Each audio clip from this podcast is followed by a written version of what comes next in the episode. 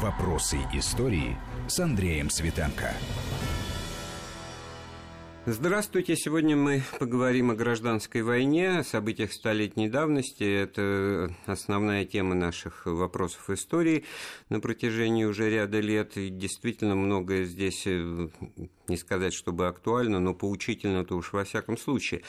Дата печальная, трагическая в любом случае. Гибель адмирала Колчака 7 февраля 1920 года. Вот э, об этом мы и поговорим сегодня с нашим гостем в первую очередь. А гость у нас Василий Жанович Цветков, профессор Московского государственного педагогического университета, доктор исторических наук. Василий Жанович, приветствую вас. Здравствуйте.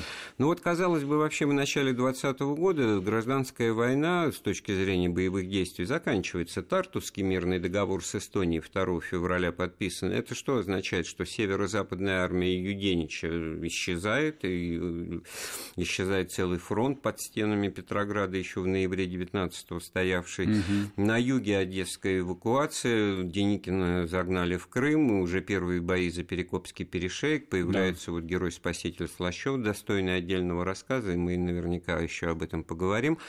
А в Сибири на Дальнем Востоке вообще крушение получается. Значит, бывшие помощники и соратники Чехословакии сдают, выдают головой, как раньше было принято говорить в истории Колчака. Но кому? Вот ни большевикам, ни Красной армии, ни, ни, ни советской власти в привычной нам понимании, а какие-то все-таки там промежуточные вот структуры. Очень интересно, почему все, э, все продлилось еще как минимум э, два года. Да, тут вообще надо, наверное, учитывать специфику Сибири и Дальнего Востока как регионов э, российских. Дело в том, что если мы посмотрим вот политическую историю восточную э, нашу, то мы ни в Сибири, ни на Дальнем Востоке не найдем вот тех общественно-политических сил, которые условно можно было бы назвать как крайне радикально правые, а консерваторы, ну, похожие, например, так на Союз Объединенного Дворянства, например, Совет Объединенного Дворянства, который был, э, действовал в Центральной России очень активно, хотя бы просто потому, что это были регионы, свободные от крепостного права. Это были регионы, где изначально э, состав населения был ну, весьма демократический. Плюс, если добавить сюда столыпинских переселенцев. Э, и казаки местные, в общем-то, они тоже отличались такими достаточно демократическими идеями. И вот в целом это все делало Сибирь и Дальний Восток регионом, э, с одной стороны, конечно, э, очень прогрессивным, перспективным, потому что экономика развивалась, и доход можно было большой получать, и зерно, и масло. Кстати, опять же, вот здесь вот отмечу, в сельском хозяйстве сибирском, дальневосточном очень большую роль играли кооператоры, кооперативы а это тоже структуры, которые отнюдь не консервативные, а скорее такие вот крестьянско-казачьи. В общем, все вот это составляло такую демократическую э, силу, демократический вектор, э, который хорошо себя проявил э, в 17 году, потому что буквально сразу вот начинается эта идея реализовываться сибирского областничества, а областная идея, она тоже, ее ни в коем случае не надо воспринимать как некий сепаратизм, так некое стремление отделиться от России. Нет, это э, свободная Сибирь в свободной России. Вот так это говорилось в 17 году. Вот такой был лозунг. И э, очень большая востребованность органов местного самоуправления. Э, молодое земство, э, действительно молодое, реально молодое, потому что там очень долгое время э, земских структур, городских дум не существовало вообще. Молодые кооператоры, вот интеллигенция сибирская, эсеры. То есть, то есть не, не белые, но и не красные, да, да а что-то да, такое да. розовое. Именно, именно это. И вот эта вот специфика, бело-зеленый цвет, вот даже вот сам по себе цвет, ведь сибирские леса и снега. А бело-зеленый цвет демократическим им очень считался, потому что это был не, даже не триколор наш традиционный российский, и тем более не имперское знамя, и не красное. То есть вот нечто такое особенное свое, демократическое, основанное на традициях самоуправления, свободы. Так вот, и, Колчак как-то да. на это реагировал или он это игнорировал Колчак на это не, э, фиаско? Колчак на это не мог не реагировать. Почему? Потому что вот даже, э, условно говоря, его диктатура когда мы видим переворот 18 ноября 2018 года, и мы видим то, что здесь Колчак, безусловно, стремится к тому, чтобы осуществить эту диктатуру в максимально полной мере. Но в максимально полной мере ему ее не удается осуществить буквально даже в течение своего вот этого единственного года правления. Потому что как раз ноябрь 18, ноябрь 19 это вот год, когда Колчак в Сибири э, правит. И в Сибири, и в России. И э, в частности проявляется вот это вот стремление к сотрудничеству с общественностью, так ее называли, в создании так называемого государственного экономического совещания а, в мае 2019 года.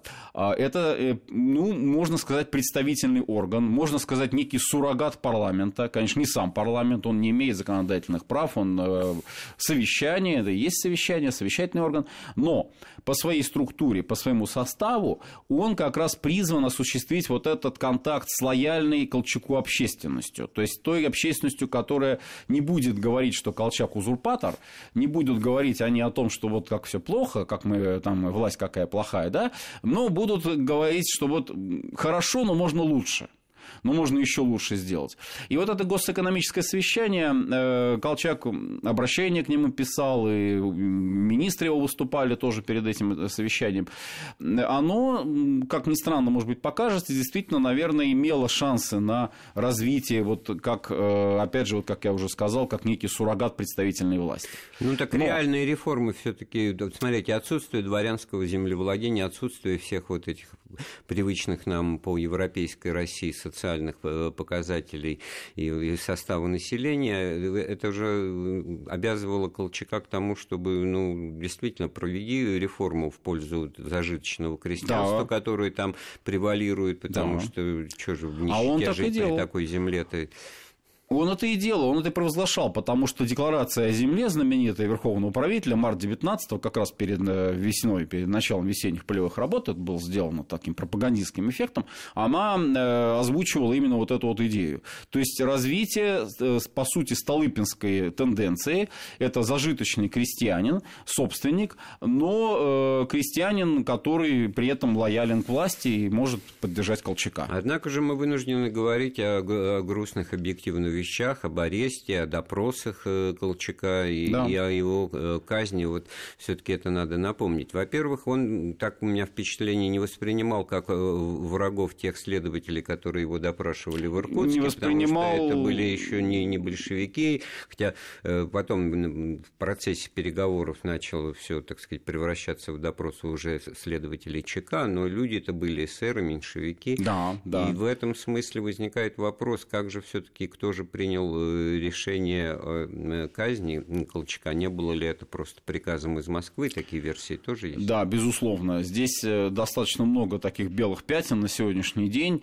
Э, ну вот просто немножечко, чтобы закончить с предыдущей да. вот этой идеей, розовый, условно говоря, вектор, бело-зеленый вектор, да, социал-демократический, он начинает себя очень активно проявлять осенью 2019 года и э, позицирует себя не больше, не меньше, как альтернативная власть по отношению и к Колчаку, и к большевикам. Вот эта попытка создать эту самую демократическую Сибирь, демократический Дальний Восток. Потом это пройдет даже в ДВР, это, это отразится в Дальневосточной Республике. Это будет продолжаться дальше. Вот. Но на тот момент, вот как раз э, в ноябре 19-го, это, конечно, сработало против Колчака.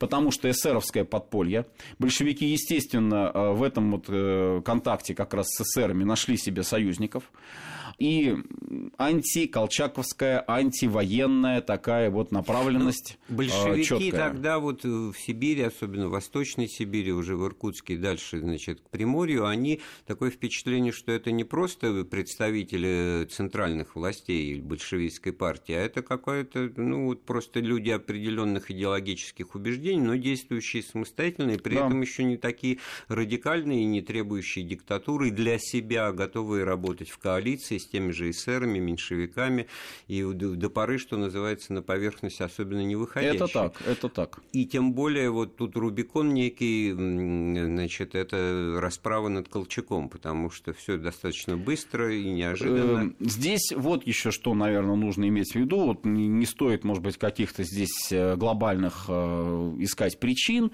почему так произошло. Здесь, я думаю, все-таки больше такой вопрос тактической э, борьбы, противостояния, потому что реально власть в Иркутске переходит к полицентру, и полицентр – это коалиционная структура, которая объединяет и эсеров, и большевики там есть, и кооператор, и профсоюзы, и земцы, и все, и все, и все. Вот. А, и при нем действует тоже такой свой совет, они создают, э, Сибирский совет, тоже некий такой прообраз, может быть, э, не знаю, Земского собора, похож на, на, на него, ну, какую-то аналогию провести.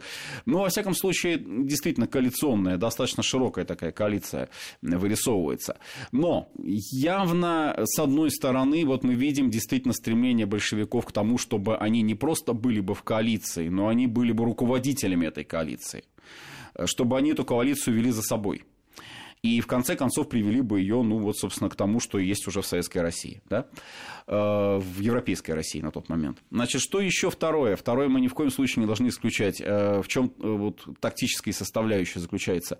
Это совершенно неожиданное, совершенно непредсказуемое даже во многом появление армии Капеля из тайги. В буквальном смысле слова она падает на Транссибирскую магистраль, они выходят обратно из тайги, как раз район Нижнеудинска. Дело в том, что после Красноярска, когда Капель взял на себя уже вот командование остатками Колчаковской армии и, уш... и повел ее в обход по тайге э, в обход Красноярска, в обход вот этой э, части Транссиба. Ледяной которая... поход. Да-да-да. Э, которая была как раз под контролем уже вот эсеров и большевиков.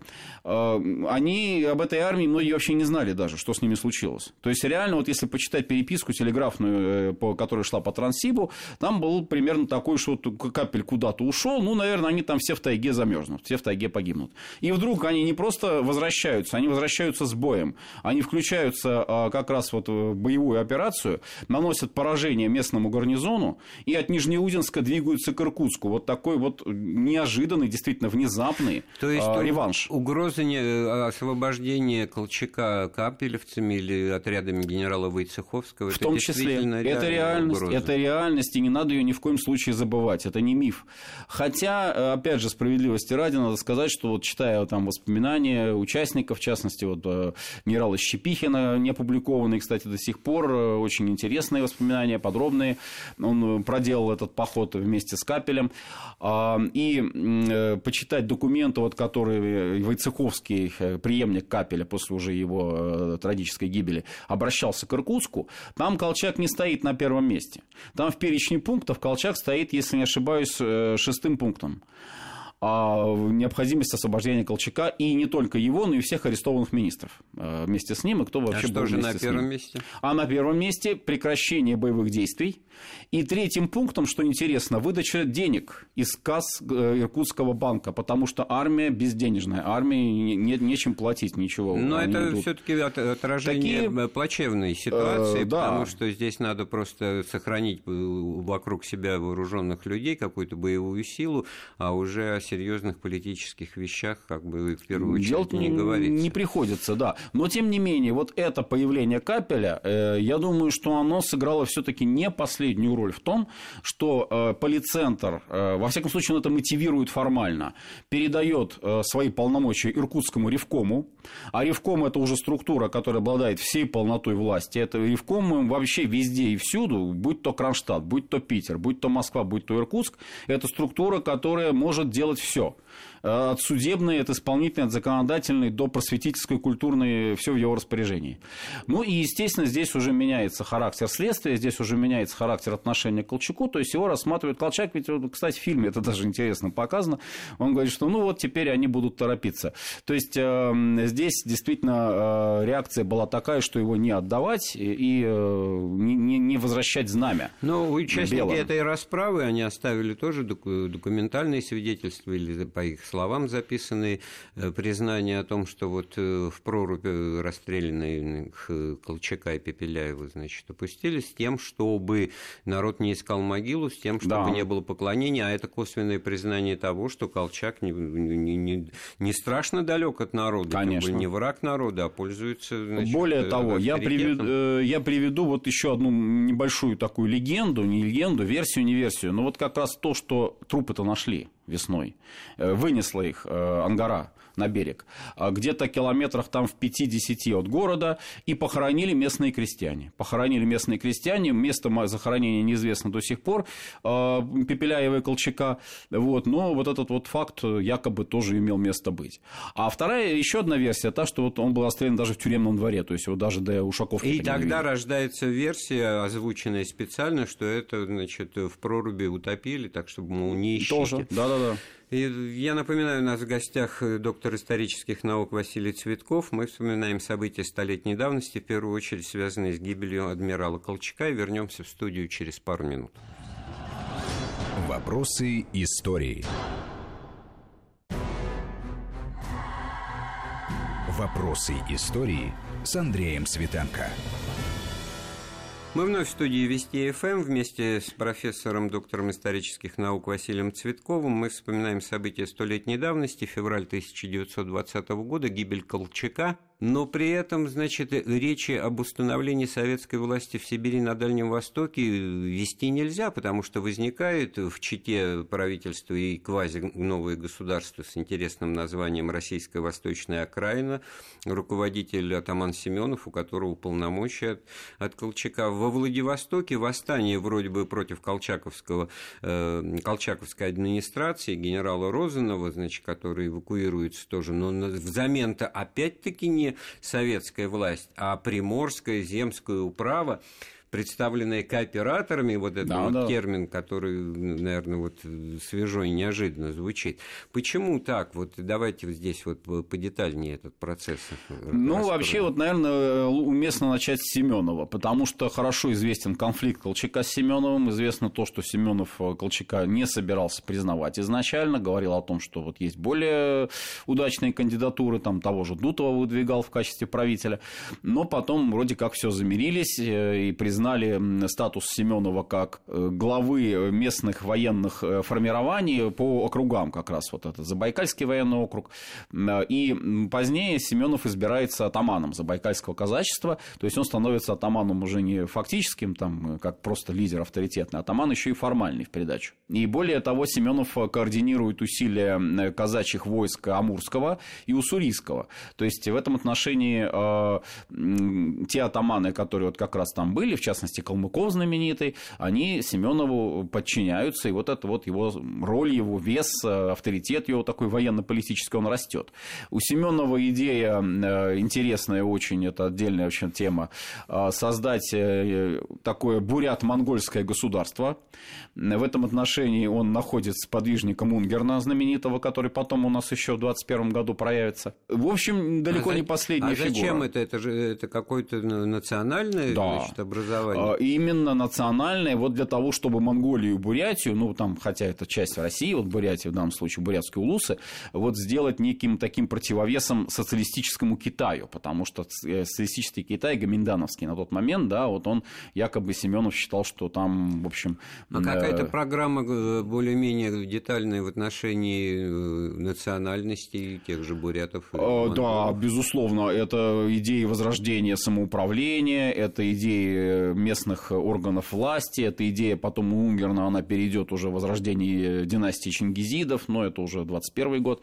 Вот. Вообще интересный такой проект. Но я это все к тому говорю, что Семенов все-таки личность, как бы к нему не относиться, да, неоднозначная. Там, конечно, мы видим э, очень яркие там примеры белого террора у него в регионе, и вообще нарушение закона, потому что вот там взял и приватизировал, выражаясь современным языком, ту часть золотого запаса, который Колчак пытался там переправить в Владивосток.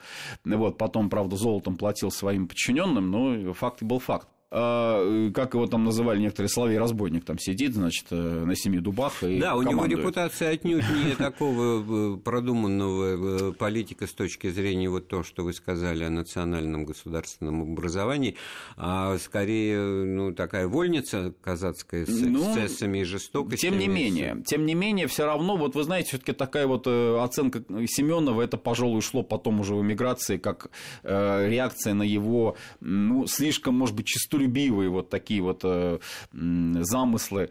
И что происходит, вот как происходит вот этот вот статус появляется, э, возглавление Семеновым российской восточной окраины. Вот такой вот витиеватый титул, который вы отметили.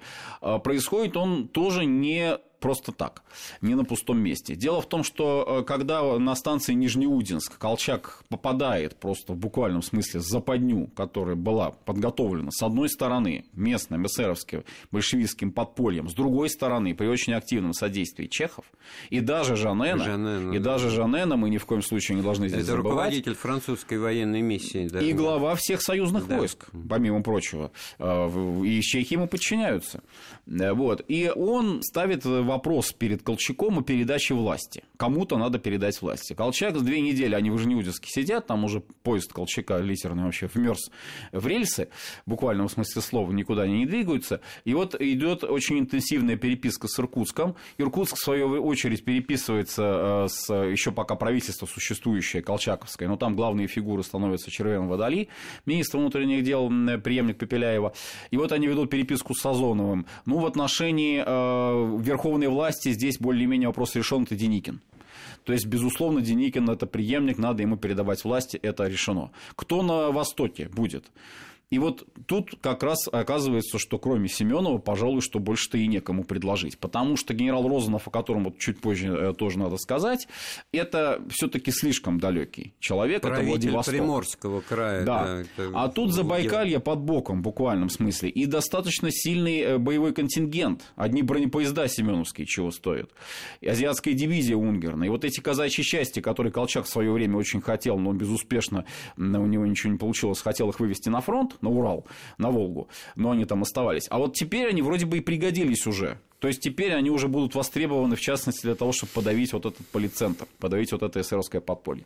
Правда, здесь еще японский момент очень важен, потому что в переписке по поводу Семенова у Колчака возникает вопрос, э, кто его будет поддерживать из иностранцев. Сразу ответ молниеносный – Япония. Япония стоит за спиной Семенова, бояться нечего. Хорошо, тогда вот, ну, более или менее скрипя сердце, может быть, прощая, так сказать, Семенову вот эти прежние грехи его в отношении центральной власти, вот этого сепаратизм такой забайкальский, Колчак соглашается с тем, что он будет вот этим преемником по Востоку. А, и Семенов оправдывает, насколько он может это сделать, он оправдывает вот возлагаемую на него миссию, он отправляет войска, отряд генерала Скипетрова, который пытается прорваться к Иркутску.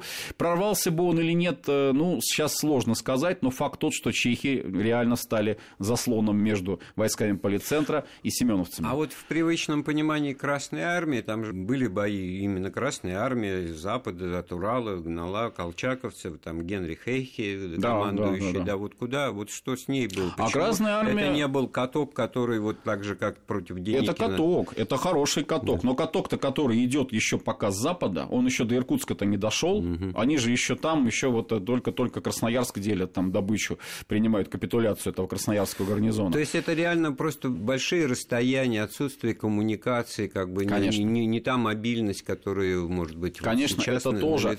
Более того, как только красные войска подходят к Иркутску, даже Иркутский Ревком, он уже, э, вот по телеграммам, если судить, он уже начинает э, ставиться в подчиненное положение. То есть вы типа, мы вот сейчас придем в Иркутск, вы перед нами отчитаетесь, что вы здесь сотворили, товарищи большевики наши. Вот. И, конечно, командование 5-й э, армии и командование и руководство политическое согласуют свои действия с Москвой. Здесь уже вот того сепаратизма, который мог бы быть, там, я не знаю, в 18 году, когда вот судьбу царской семьи решали, да, кто это все-таки принял, последнее решение решению Уралсовета или Москва. Вот тут ну, мы можем с, очень большой долей, э, как говорится, точности сказать, что, конечно, судьба Колчака была решена не только в Иркутске, но и в Москве тоже. Тем более, что Совнарком, э, об этом мы говорили в одной из прошлых передач, объявил Колчака и все его правительство вне закона, а вне закона это, по сути, уже смертный приговор, еще летом 2019 года. А, вот. И возвращаясь к Дальнему Востоку, здесь вообще очень интересная ситуация. Почему? Потому что ну, какой-то вот анклав есть. Э, есть очень хорошая перспектива сотрудничества с иностранцами. Э, Я все готовлю вопрос, а что же вот интервенты? Они как-то вот не просматриваются? Да, не просматриваются, не просматриваются, потому что реально здесь, наверное, сработала та же самая ситуация, что и в 2019 году в свое время в Одессе, когда французы там были и тоже вроде бы там пытались пытались как-то активно действовать. Здесь, во-первых, сами войска уже ненадежны.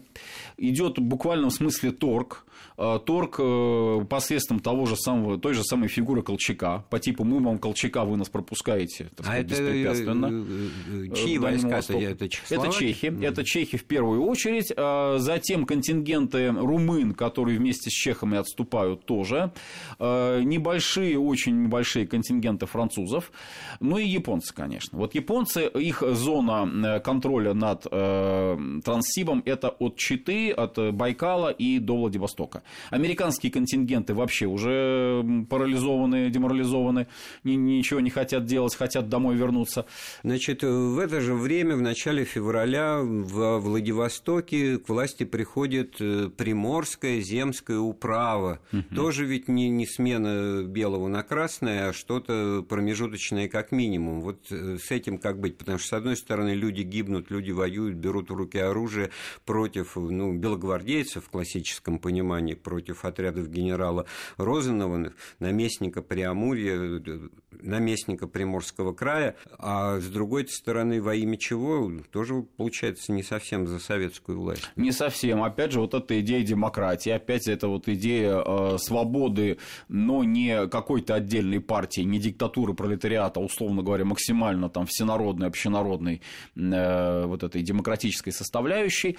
Но вот что интересно, вот э, дело в том, что Владивосток себя уже в политическом смысле проявил незадолго до этих событий, а именно в ноябре 2019 года, когда там был так называемый Гайдовский путь генерал Гайда попытался, тоже, кстати, действуя, координируя свои усилия с местным эсеровским подпольем и земцами, и иностранцами тоже, в том числе чехами, которые, естественно, его поддерживали, потому что он сам оттуда, сам, сам чех, чех да, да, вот. А, и пришлось это восстание довольно жестоко подавлять. Э, администрация колчаковская, э, в частности, уссурийские казаки э, и отряд атамана Калмыкова, в частности, вот уже помянутый вами генерал Розанов, Розанов, по-разному там ударение ставят. Э, вот. И что интересно, вот у этого генерала у него уже был опыт подавления восстаний, потому что он как раз э, разгромил, э, ну, в большей части, повстанческое движение в Енисейской губернии. То есть, вот эта знаменитая республика Щетинкина, против которой как раз действовали каратели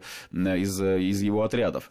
И вот он тоже, в общем-то, вот отличился. А здесь пришлось уходить по льду бухты Золотой Рог на остров Русский. Это не сразу. Есть... Это не сразу до этого дошло. И вот значит, вроде бы есть опыт борьбы с этими восстаниями. Но что происходит в январе-феврале 20-го?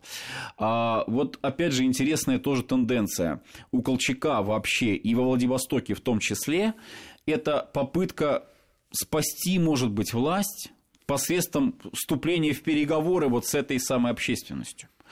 Ведь по логике борьбы нужно было, как говорится, их всех там уничтожать, и, и все, и никаких переговоров. А мы видим, что уже после Омска, сразу вот оставив Омск, Колчак пытается проводить вот немножечко уже более левую политику. То есть он идет на уступки, он меняет, э, в частности, статус правительства, так называемая административная революция.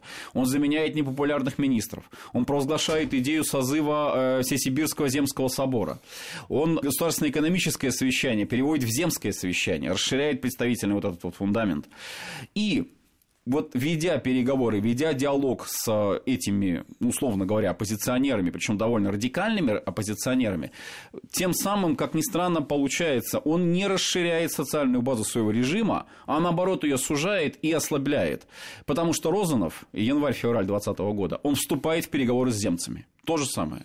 Вместо того, чтобы там как-то решительно действовать, что было бы его логике вещей. У него были, значит, были гардемарины, были юнкера, да. ребята молодые, вообще это такой срез э, общества и по возрасту, и по участию. Да, это, да, так да. сказать, я не знаю, зачем и кому это нужно, вспоминается да. Вертинского. Вот они готовы были, я читал воспоминания одного из них, написанные потом с какой вот горечью написано, что как они покидали Владивосток в начале февраля, идя по улице, мы встречали либо злобные взгляды, как на чужих, как на врагов, либо откровенно издевательски смеялись, но не, не убивали, они уходят, на них смотрят, он чувствует отчуждение. Вот это вот трагизм ситуации, потому что это не просто увидел и убил, да, а это вот какой-то исход размежевания, ну, какой-то более глубинный даже. Конечно.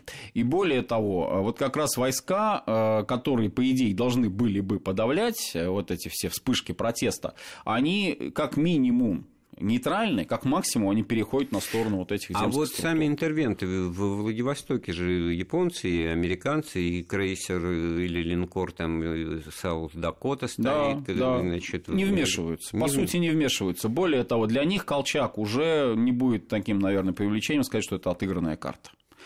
Почему? Потому что, э, опять же, вот даже в момент гайдовского путча, даже в момент, когда еще действовал вот этот вот силовой вариант, они уже заявляют о том, что это нарушение там, прав человека, это нарушение законности, Колчак реакционер, нельзя так действовать. И Колчак оказывается между двух огней. С одной стороны, для того, чтобы подавить восстание, нужны действовать силовыми методами. С другой стороны, эти силовые методы раздражают оппозицию и сужают э, степень его поддержки со стороны иностранцев. Ну и в результате получается то, что получается в Нижнеудинске. То есть он оказывается заложником ситуации, и когда его покидает уже собственный конвой, который он, кстати, тоже поставил перед вариантом, что вы либо идете со мной, остаетесь, либо э, вы расходитесь, э, они разошлись. Из 500 человек осталось там несколько десятков. Его конвоя личного, который там, не знаю, самые преданные ему люди должны были быть. Это его поразило, он там, как по воспоминаниям, посидел за одну ночь то есть после этого. Это был, наверное, самый страшный удар вообще за всю его политическую карьеру. И здесь мы видим похожую ситуацию. Здесь мы видим э, ситуацию, когда, допустим, вот егеря, там, добровольцы, э, которые готовы, действительно готовы, реально готовы подавлять, они выводятся из города, они идут там к копьям шахтерским, которые там якобы восстание надо подавлять. Гардемарины, вот вами помянутые, они здесь, ну, не получая никаких указаний на то, что там они должны как-то активно действовать, они тоже ничего не делают. Сам Розанов Розанов, он уходит из города в буквальном смысле слова вот, пешком, э, даже без собственного конвоя, правда, под обстрелом. И, кстати, еще один знаменательный акт, буквально вот накануне падения его власти, он заявляет о всеобщей амнистии амнистии вот всем, кто выступает против, э, против Колчака. То есть здесь, вопреки вот э, ожиданиям вот этой силового варианта, он действует максимально либерально. Ну, власть, как я понимаю, вот опять же упомянутая Приморская земская управа, она в глазах интервентов выглядела властью правильность, которой можно было да. работать, да. потому что это не большевистская, хотя Именно. и в том числе, наверное, тоже все. Сторговались, договорились, и более того, для земской управы это был очень большой, очень выгодный козырь, потому что что они теперь уже не просто так вот земцы какие-то безвластные, которыми там пятое колесо в телеге никто не считается, а они теперь получают чуть не международное призвание. Очень активно начинает муссироваться идея того, что Владивосток станет Порто-Франко, то, что здесь будет такая вот свободная экономическая зона, выражаясь современным языком, это земцам тоже очень нравится.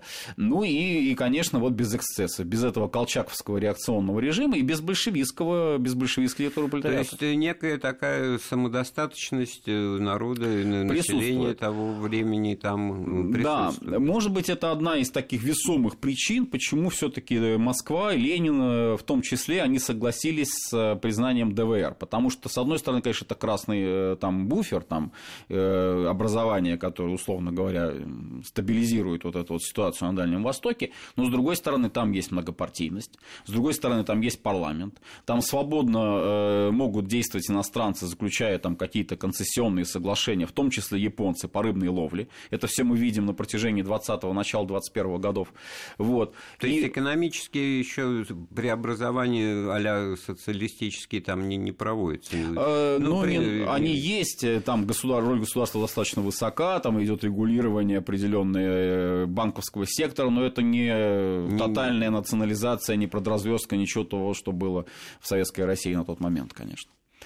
Вот, а, значит, и в результате вот последний такой оплот, э, приморский оплот Колчака, он э, оказывается разбитым, и остается на начало 2020 года, пожалуй, только вот это Семеновское Забайкалье, а, в котором Семенов, э, потерпев неудачу и достаточно жестоко расправившись все-таки с теми, кто попал к нему в плен, вот знаменитые Семеновские застенки, но потерпев неудачу при штурме Иркутска, он отступает в Читу и заявляет о том, что он оружие не сложит, и здесь здесь будет продолжение вот этого антибольшевистского сопротивления уже, ну, вот хотя бы даже на такой ограниченной территории. Вот, мы начали разговор с того, что в начале 2020 года масштабная гражданская война в России на всем ее протяжении могла бы и, закончиться, но этого не получилось ни в европейской части, ни, строго говоря, и тем более даже говоря, на Дальнем Востоке, ну, хотя бы в силу того, что вот эта вот российская восточная окраина, она просуществовала вплоть до вот создания ДВР. Да, да нет, немножко э, даже по-другому. Там дело в том, что Семенов, по сути, пытаясь, э, может быть, тоже, как Колчак в свое время, расширить вот эту социальную базу,